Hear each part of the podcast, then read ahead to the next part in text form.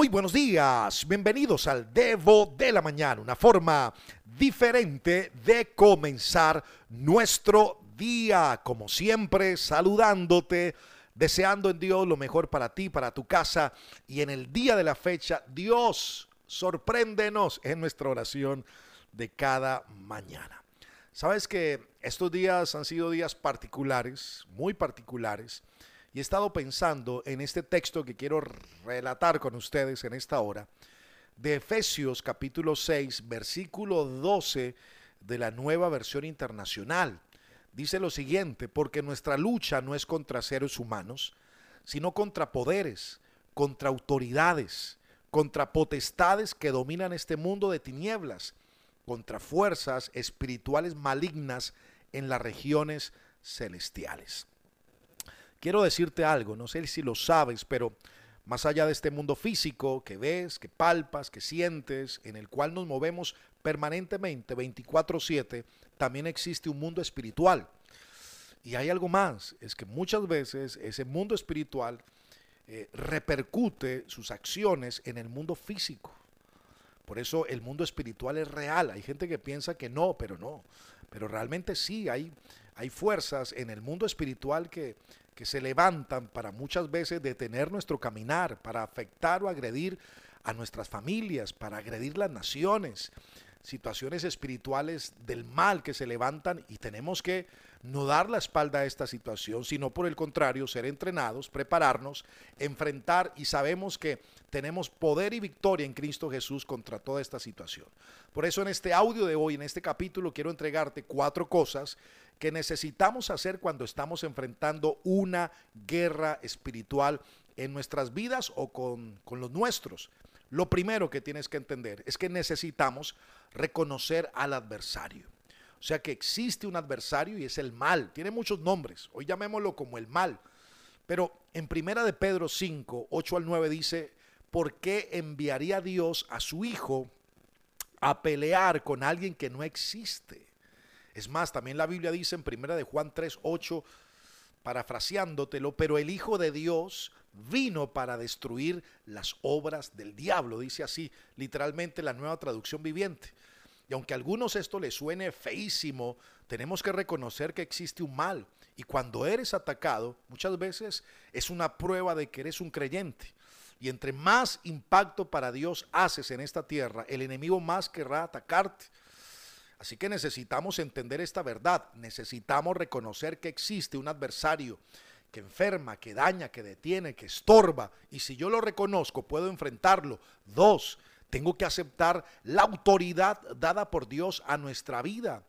Y es que la mayoría de los creyentes no entienden sobre la autoridad que han recibido contra el mal. Mateo 28, entre el 18 y 19 dice, que se me ha dado toda autoridad, hablando Jesús, en el cielo y en la tierra. Por tanto, vayan y hagan discípulos de todos, de todas las naciones, bautizándolos en el nombre del Padre y del Hijo y del Espíritu Santo. Eso dice Mateo 28, 18, 19 de la nueva versión internacional.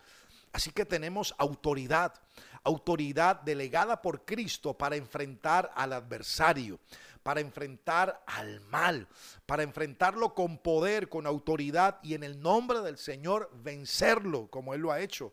Número tres, tienes que entender que hay que ponerse una armadura, tienes que ponerte la armadura de Dios. Fíjate que cuando el apóstol Pablo escribió sobre toda la armadura de Dios en Efesios capítulo 6, entre el versículo 11 al 17, Históricamente hablando, se habla de que él estaba en prisión encadenado a un guardia romano. Así que creo que Pablo usó el, centurión romano como un modelo para la armadura espiritual. Por eso Pablo dijo que al igual que un soldado romano estábamos apropiadamente vestidos para la batalla, así nosotros necesitamos estar vestidos para la batalla. Por lo menos a menudo oramos, Señor, me pongo el casco de la salvación que me protege de los pensamientos que el maligno intenta mandarme. No quiero tener malos pensamientos, no quiero tener mis pensamientos, quiero tener tus pensamientos para poder ser una voz tuya.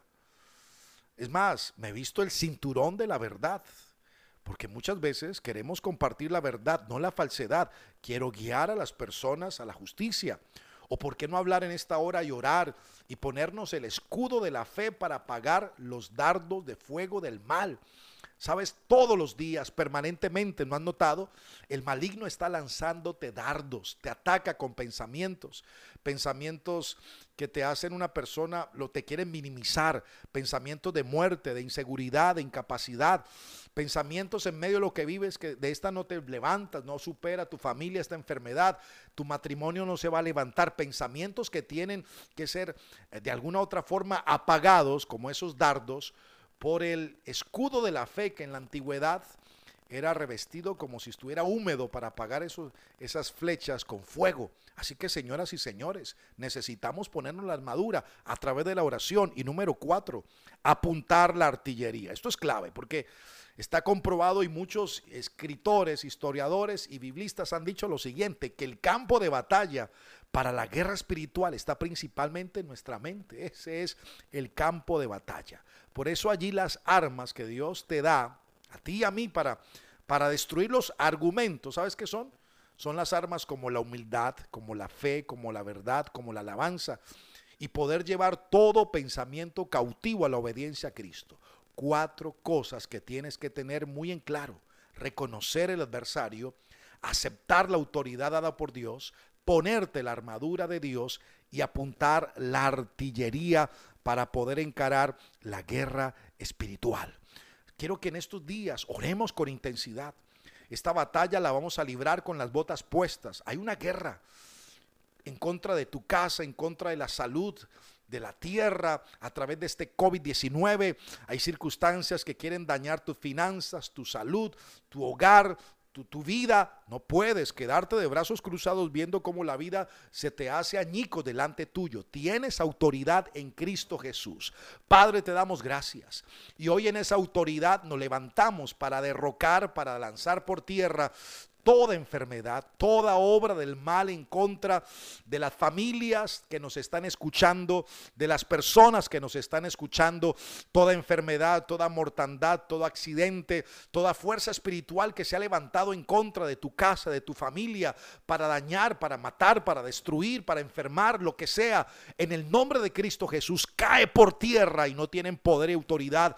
Hoy nos declaramos revestidos, revestidos, revestidos de la armadura de Dios y tenemos el poder y la autoridad para vencer en el nombre de Cristo Jesús. Amén y amén. Sabes, antes de irme, quiero recordarte, bueno, que los jueves estamos haciendo noches de vida plena, pero hoy por una situación personal que estamos eh, teniendo esta semana, no vamos a hacer en vivo esta noche. Para que lo sepas, eh, discúlpanos, pero próximamente regresaremos con los en vivos. Eh, que tanto edifican, que tanto bendicen, pero por el día de hoy, discúlpenos, ténganos paciencia, estamos terminando esta semana, pero hoy no vamos a estar en vivo y en directo, pero aquí está el Debo de la Mañana acompañándote y seguiremos orando por todos ustedes.